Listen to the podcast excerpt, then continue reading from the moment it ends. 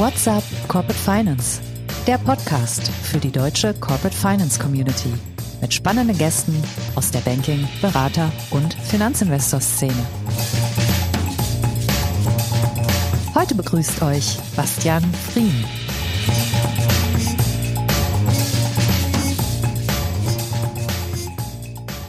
Herzlich willkommen, liebe Podcast-Freunde bei What's Up Corporate Finance. Ich bin Bastian Frien und ich bin heute euer Gastgeber. Wie viel Digital-Know-how braucht ein Finanzinvestor? Ja, das ist eine Frage, die sich zweifellos auch viele Private Equity Häuser stellen. Und darum habe ich jemanden eingeladen, der es wissen müsste. Und zwar Dr. Benjamin Kleid. Er ist Operations Partner bei der DPE Deutsche Private Equity. Ja, schön, dass du mit dabei bist, Benjamin. Hallo Bastian, freut mich. Freue mich auch sehr auf unser Gespräch. Aber lass uns erstmal ein kleines bisschen über dich sprechen, bevor wir über Digitalisierung sprechen. Du hast eine Karriere, die begonnen hat bei der Apps und bei McKinsey. Hast dich also, sag mal, für den klassischen Beginn einer Corporate Finance Karriere entschieden. Ehrlich gesagt wusste ich in deinem damaligen Alter gar nicht, dass es sowas wie die Apps überhaupt gibt. Wie kamst du dahin? Ähm, das ist eine gute Frage. Ich glaube, das war einfach so, dass ich wahnsinnig gerne BWL studieren wollte, möglichst äh, in, einem, in einem relativ überschaubaren Zeitrahmen und mit internationaler ähm, äh, Station und auch gerne mit Praxisbezug. Und da gab es ein paar Möglichkeiten, die damals in Frage kamen und die Apps war dann für mich das, was mich am Ende überzeugt hat. Und ähm, das habe ich eigentlich nicht bereut, dahin gegangen zu sein, war auch im Ausland in Argentinien, Neuseeland, habe, glaube ich, viel gelernt, äh, auch fürs Leben. Hm, hatte ich dann ja immerhin auch zum McKinsey gebracht. Ist ja nicht die allerschlechteste Adresse. Was hast du da gemacht und was hast du da gelernt? Ich habe äh, unterschiedliche Sachen gemacht, aber es war schon klassische Strategieberatung, bisschen Banking, Finance, auch mal ein Ausflug in die chemische Industrie, aber sonst äh, eher finanzlastig.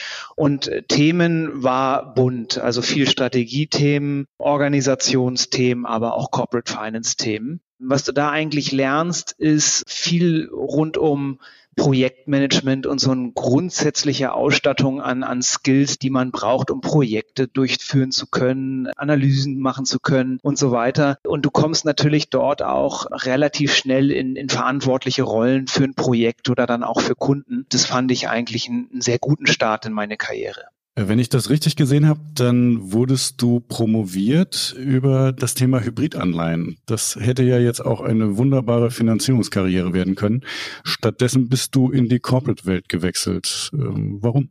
Ich wollte damals nach, nach McKinsey operative Luft schnuppern und bin dann zu Pro7 Sat1 gegangen, weil ich privat für Medien und Entertainment immer ein Faible hatte und ich wollte so ein bisschen meine privaten Interessen und meine beruflichen Interessen damals einen, Ticken stärker zusammenbringen. Und äh, Pro7 ist schon damals eine tolle Firma gewesen und hatte wahnsinnig viel investiert, auch in die Digitalisierung, in den Ausbau des Geschäftsmodells. Da war richtig viel in Bewegung. Und es war ein unglaublich tolles Spielfeld damals. Die Frage, wie nehme ich eigentlich ein tradiertes Geschäftsmodell, ja, TV, mit Werbung, klassischer TV-Werbung und wie kann ich es eigentlich schaffen, das in eine breitere Digitalisierung zu führen, wo du dann eben auch online äh, stärker präsent wirst und entsprechende Produkte und Kanäle aufbaust. Und das muss ich sagen, war ähm, von, vom Ausmaß der Transformation in dieser ganzen Industrie, aber auch konkret für ProSieben, war eine ziemlich dynamische, abwechslungsreiche Zeit, wo, wo man, glaube ich, viel versucht hat. Einige Dinge haben geklappt, andere Dinge haben nicht geklappt. Das ist bei der Digitalisierung so. Und das habe ich dann so fünf Jahre gemacht in verschiedenen Geschäftsführungsrollen. Hm, da sind wir ja schon fast beim Thema. Danach hast du ja noch einen Schritt gemacht. Hat der geklappt? Zur DPE? Hm. Ja, also das war wahrscheinlich ein sehr guter Schritt. Ja, es war natürlich in der Gradlinigkeit der Karriere vielleicht nicht ganz das, was man in der Private Equity Industrie hier und da sieht, wo es ja dann sehr geradlinige Karrieren von äh, Investment Banking direkt in den Fonds sind. Da war ich ein bisschen bunter und habe aber, äh, glaube ich, diese Mischung aus Beratungserfahrung, operative Erfahrung auch in einer anderen Industrie, auch Führungserfahrung plus eben so ein bisschen diesen Background Corporate Finance, den ich noch ein bisschen aus dem Studium hatte. Übrigens war Wirtschaftsinformatik auch so eine Vertiefung von mir. Also da kam das alles ganz gut zusammen und die Idee der DPE war damals einfach jemand zu holen, der so ein bisschen an dieser Schnittstelle auch zur Digitalisierung ein Verständnis mitbringt. Und dort bin ich dann ähm, in das äh, heutige Portfolio-Team, damals hieß es Operations-Team, heute heißt es Portfolio-Team gegangen, bin dann als Direktor eingestiegen, Partner geworden, eben mit diesem Hut alles zu betreuen, was digital affin ist, ähm, IT-Services und Software sind, sind so die Standbeine. Jetzt haben ja nicht alle Finanzinvestoren so ein Operations-Team oder Portfolio-Team, wie es jetzt ähm, bei euch heißt. Erzähl uns mal ein bisschen, wofür seid ihr zuständig? Wann kommt ihr rein? Was macht ihr? Und was habt ihr vielleicht auch mit dem Exit zu tun?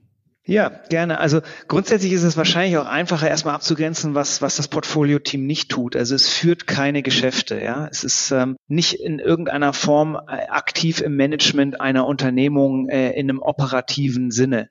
Das machen die Geschäftsführungsteams vor Ort. Am Ende ist ein, ein Portfolio-Team bei uns ähm, und ich glaube, das gilt auch für weite Teile der Industrie, ein Unterstützer, ein beratender Unterstützer für eine Portfoliofirma, was die Fragen der Value Creation angeht. Wir investieren ja als DPE primär in Wachstumsfirmen. Mit unseren Investitionen stellen wir uns hinter die Pläne von Management-Teams, die ambitionierte Ziele haben und erreichen wollen. Und da tut es einfach gut, wenn man äh, so ein Team, wie wir es haben, an die Seite stellen kann, um als beratender Unterstützer häufig in der Form auch in, in der Funktion eines Beirats Erfahrungen zur Seite zu stellen, äh, Netzwerke zu öffnen, auch ein Verständnis von Good und auch von Bad Practice. Ja, man muss ja immer nicht nur wissen, was funktioniert, sondern auch wissen, was nicht funktioniert. Wenn man das ein bisschen mitbringen kann und einfach ein Sparringspartner sein kann. Und letztendlich ist das die, die wesentliche Funktion. Und ich glaube, die Funktion, die kann man schon über den gesamten Investmentprozess spannen. Also typischerweise arbeiten wir in, in Deal-Teams, äh, die dann unterschiedlich besetzt sein können. Also also ein,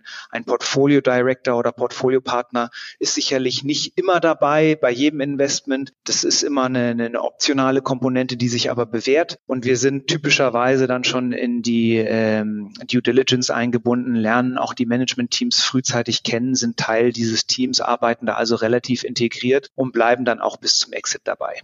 Heißt das aus Sicht des Portfoliounternehmens, ihr ersetzt die externen Berater oder kommt ihr einfach on top? Überhaupt nicht. Also die externen Berater mandatieren die Portfoliofirmen so, wie sie der Meinung sind, dass sie sie brauchen, um ihre Ziele zu erreichen. Ich denke, es ist eine, ein weiteres Baustein im Puzzle, was aber schon auch eher aus einer Gesellschafterperspektive kommt und sicherlich nicht zu granular sich mit dem Tagesgeschäft befasst, sondern mit den wesentlichen Werttreibern der Firma, aber nicht in der Tiefe, sondern schon auf einer eher höheren Ebene. Zumindest ist das bei uns die Ausprägung.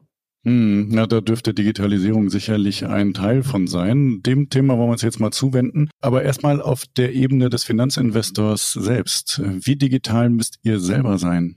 Ja, also der klassische Finanzinvestor ist ähm, natürlich geprägt durch typischerweise Ex-Banker, Ex-Berater, die sich dann zusammenfinden und ähm, im Prinzip gerne Transaktionen durchführen und zum Erfolg bringen. Ja. Es ist interessanterweise so, dass die Leute, die auch in einem Finanzinvestor arbeiten, ja nicht unbedingt immer einen ausgeprägten operativen Hintergrund haben und sich damit mit der Frage der eigenen Digitalisierung oft, und das ist wirklich witzig, gar nicht so leicht tun, sondern da auch wirklich rein investieren müssen. Und wenn ich sage, Sie müssen da rein investieren, dann meine ich das auch so. Ich glaube, dass ähm, ähnlich wie das für unsere Portfoliofirmen ist, die Finanzinvestoren sich in sehr wettbewerbsintensiven Märkten bewegen und es essentiell ist, dass sie wesentliche digitale Elemente beherrschen. Und äh, das können irgendwo automatisierte Prozesse sein, das können die Verfügbarkeit und die Auswertbarkeit von Daten sein.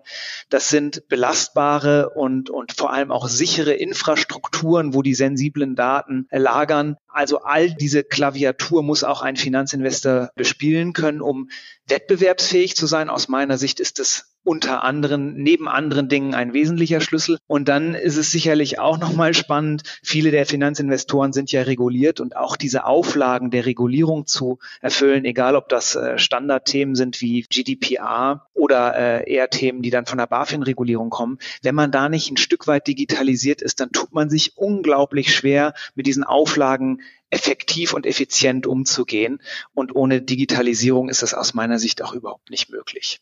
Jetzt braucht ihr die Digitalisierungskompetenz ja vermutlich auch für eure Portfoliounternehmen und wahrscheinlich sogar schon, um sie überhaupt erstmal äh, von euch begeistern zu können. Also wie nutzt ihr das, was ihr da an Kompetenz aufgebaut habt, wo ihr auch investiert habt, äh, im Pitch? Und ähm, wie erlebst du da die Positionierung der Wettbewerber?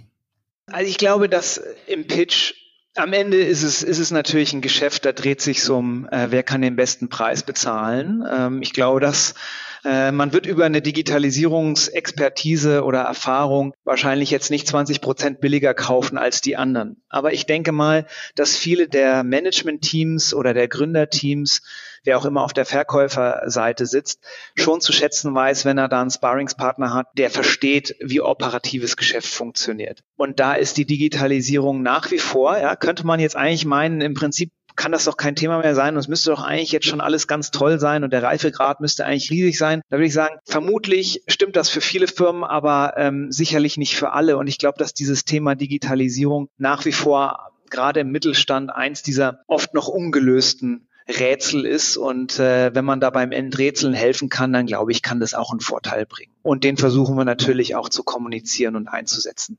Also das war natürlich auch eine Frage, die ich mir notiert habe, ob das Thema nicht mal durch ist. Das hast du eigentlich schon beantwortet. Dann lass mich mal die Anschlussfrage stellen. Ist nicht manchmal zu viel Digitalisierung auch schädlich? Stehen viele Unternehmen sicherlich gerade unter dem Druck, auch nachzuweisen, dass sie alles Mögliche digitalisieren. Das ist in vielen Fällen sicherlich auch effizienzsteigernd. In anderen Fällen haben wir, glaube ich, auch schon erlebt, ähm, läuft das auch mal in die Irre. Wie geht man da mit Augenmaß auch auf die Größe des Unternehmens ab? Abgestimmt den richtigen Weg, wenn das Unternehmen selbst nicht gerade im Digitalgeschäft unterwegs ist? Darüber sprechen wir gleich auch noch. Also Erstmal nochmal kurz zu dem Fra Thema, äh, ist die Digitalisierung äh, durch? Ich glaube tatsächlich zwei Treiber, warum es nicht so ist. Das eine ist tatsächlich, dass der Reifegrad vieler Firmen einfach noch nicht so hoch ist, wie er sein könnte und dass es da einfach Vorteile von gibt, wenn man, wenn man das erhöht. Das andere, es gibt immer Innovation, es gibt immer mehr Möglichkeiten über die Cloud, über Entwicklungen in Tech-Stacks, wo man nachinvestieren kann und sollte, wenn man den Anschluss nicht verlieren will. Also da ist auch viel Innovation da und ähm, vielleicht sprechen wir später auch nochmal über künstliche Intelligenz. Da zeigt sich ja auch wieder,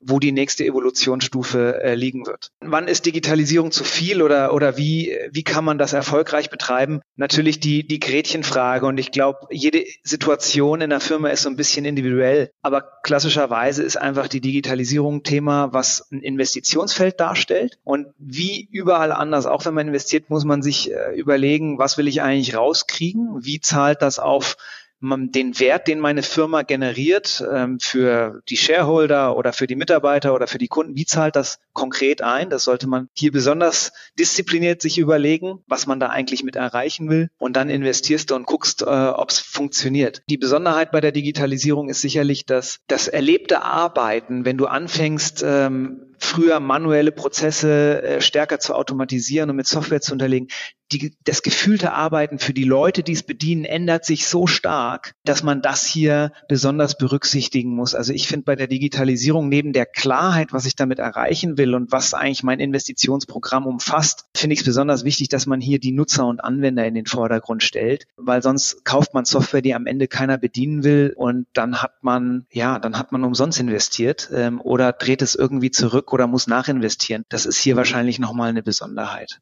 Das ist ja hier im Wesentlichen die Digitalisierung von Prozessen. Das ist sicherlich der eine Punkt. Der andere ist der, über den du vorhin am Beispiel von Pro7 ja auch schon gesprochen hast, nämlich die Digitalisierung althergebrachter Geschäftsmodelle. Wie ist da deine Erfahrung? Ähm, muss man das aus sich heraus schaffen oder kann man sich tatsächlich diese Digitalisierungskompetenz als Geschäftsmodell auch im Rahmen, sagen wir mal, einer eine Bildstrategie dazu kaufen?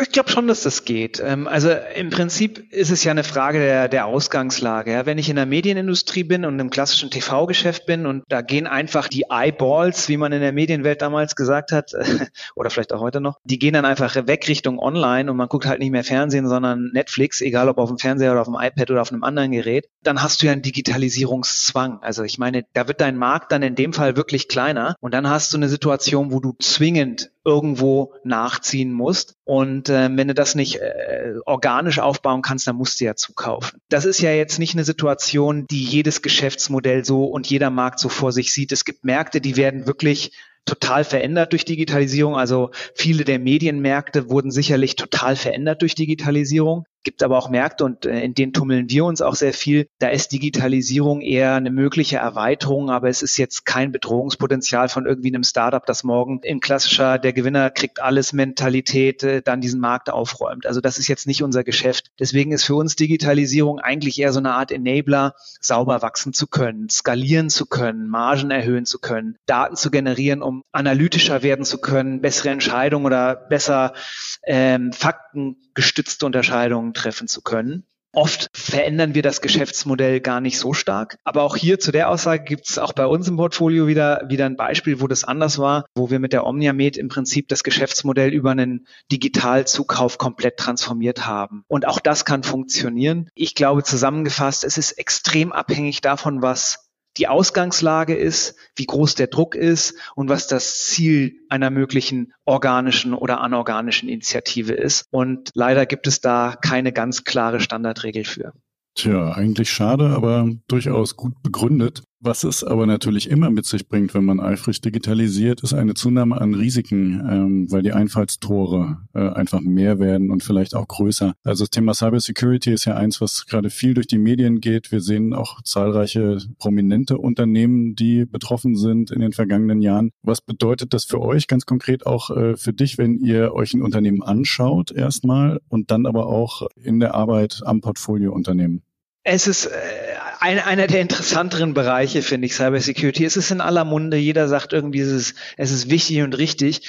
Aber ich sage mal, dass von vielen Firmen ist das Investment-Level in diese Thematik noch relativ klein. Insbesondere bei kleineren oder mittelgroßen Unternehmen ist es so, weil die sich so ein bisschen in der Sicherheit der Anonymität vielleicht wären so ein bisschen, wir sind ja nicht so groß, wir sind wahrscheinlich nicht so spannend und die größeren Firmen sind da vielleicht mehr im Feuer. Ja, und das kann schon so sein. Aber alleine, wenn man sich mal überlegt, wie wie die Statistiken auch belegen, dass äh, Ransomware-Attacken zunehmen und wenn man auch mal diese ganzen Folgen sich wirklich vor Augen hält, was da passieren kann und wie sehr das ein Unternehmen lahmlegen kann und auch zu Reputationsschäden in Richtung Kunden führen kann, dann muss man das Thema auf jeden Fall sehr ernst nehmen. Das tun wir für uns selber und das tun wir auch für die Portfoliofirmen. Wir gucken das in der Tat auch an, auch schon äh, bei der bei der Anfangsinvestition. Und ähm, dann gibt es so ein paar Themen, die man da typischerweise aushaken muss. Das eine ist,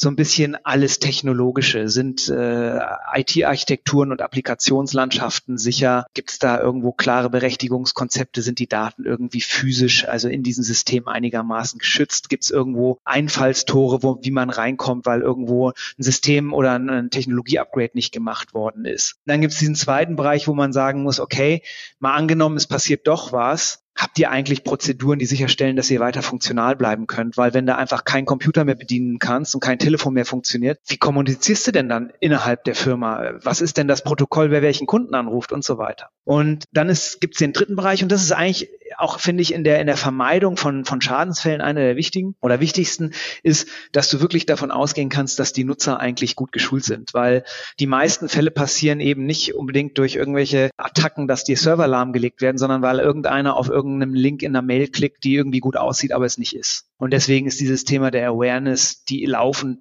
geschult werden muss, eigentlich äh, am wichtigsten. Plus vielleicht hinten raus noch, dass du versicherungstechnisch einigermaßen abgedeckt bist. Das sind so typischerweise so vier, vier Themen, die jetzt vielleicht mir auch als erstes einfallen. Wo immer äh, Risiken lauern aus der Digitalisierung und äh, potenzielle Anknüpfungspunkte, gibt es natürlich auch diejenigen, die ein Angebot präsentieren und anderen Unternehmen bei ihrer eigenen Digitalisierung helfen. Also mal, nennen Sie mal die Enabler also IT-Services Companies. Da habt ihr durchaus äh, ein Auge drauf. Äh, sag mal, was habt ihr da im Portfolio und was sucht ihr? Warum findet ihr das spannend? Am Ende knüpfen wir jetzt eigentlich nahtlos an, äh, an das, was wir vorher besprochen haben, dass die Digitalisierung ja so ein bisschen auch nie aufhört. Und am Ende ist es eine ganz banale Geschichte.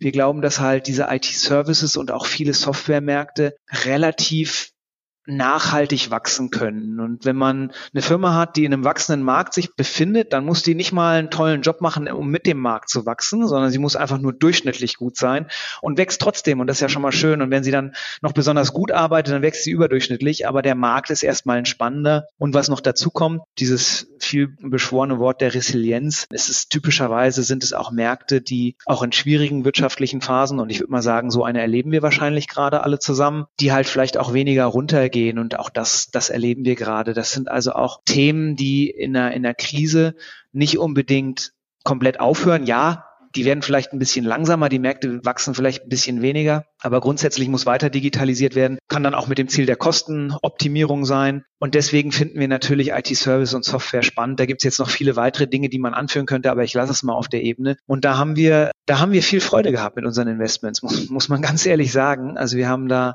früher mal die Beterna gehabt, die haben wir inzwischen verkauft. Heute sind wir noch auch schon lange in die Iraneos, früher AWK in der Schweiz und die Valantik hier in Deutschland in München investiert, die wir auch jetzt in den Continuation Fund, in so ein Verlängerungsvehikel übernommen haben, äh, schlicht und ergreifend, weil die Firmen so stark auch über Add-on-Akquisitionen gewachsen sind, dass wir, dass wir uns nochmal überlegt haben, ob wir das nicht nochmal auf eine andere äh, Ebene mit nochmal mehr Kapital dahinter bringen können. Das haben wir gemacht und arbeiten jetzt seit 2017 mit der Ireneus und 2019 mit der Valantik. Und die sind natürlich im Kundenmarkt aktiv, aber auch in den M&A-Märkten und gucken auch immer nach Add-ons.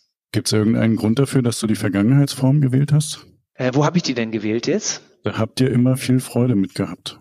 Ach so, nee, ähm, da haben wir immer noch viel Freude. Äh, extrem sogar. Nee, das ist unbestritten weiterhin einer, eins der Segmente, was, äh, was einfach dieses saubere Wachstum nach vorne hat. Und ähm, im Prinzip würde ich sagen, was man bei den Firmen sieht, ist, dass die schon von ihren Wachstumstrajektorien leicht langsamer werden gerade, vielleicht auch in der Profitabilität nicht mehr ganz die Auslastung hatten, die sie teilweise hatten.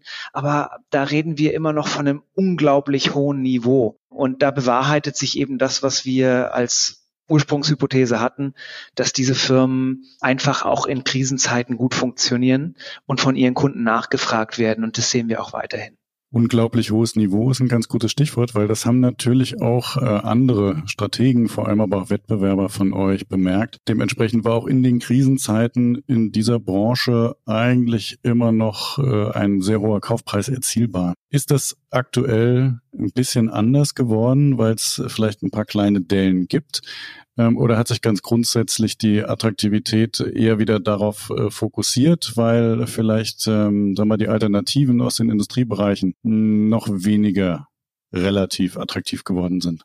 Ich glaube schon, dass man in den Bewertungen durch die Bank eine gewisse äh, Delle, wie du es genannt hast, sieht. Ja, aber ein Dellchen aber auch gerade der Nasdaq ist ja jetzt, glaube ich, in letzter Zeit auch wieder echt nach oben gegangen. Ich, ich mache mir jetzt bewertungstechnisch strukturell keine Sorgen. Wenn sich was geändert hat, dann sind es nochmal die Fremdkapitalzinsen. Ja, das hat natürlich einen Einfluss auf Bewertungen, aber das trifft alle Industrien. Jetzt für, für dieses spezielle Segment sind wir da ziemlich äh, optimistisch, dass wir, dass wir da strukturell gute Multiples sehen werden was einfach diese Fundamentals, die wir schon besprochen haben, die werden sich in den nächsten Jahren aus meiner Sicht nicht ändern. Und diese Firmen sind einfach so wichtig für einen Kunden, der ohne diese Kapazität und diese Kompetenz, die da an den Tisch kommt, einfach die eigenen Digitalisierungsvorhaben schlicht und ergreifend nicht schaffen wird. Und dieser Markt wird weiter wachsen und deswegen werden die Bewertungen hier weiter gut bleiben. Das gilt für IT-Services, es gilt sicherlich auch für viele Softwaresegmente. Du hast dir ja vorhin gewünscht, dass wir auch über das Thema AI nochmal sprechen und das äh, mache ich natürlich sehr gern. Lass uns mal bei den äh, Enablern bleiben. Ist das ein Segment, wo ihr gerne zukaufen würdet? Und ganz simpel gefragt, habt ihr das Know-how, um einschätzen zu können, was da fliegen wird und was nicht?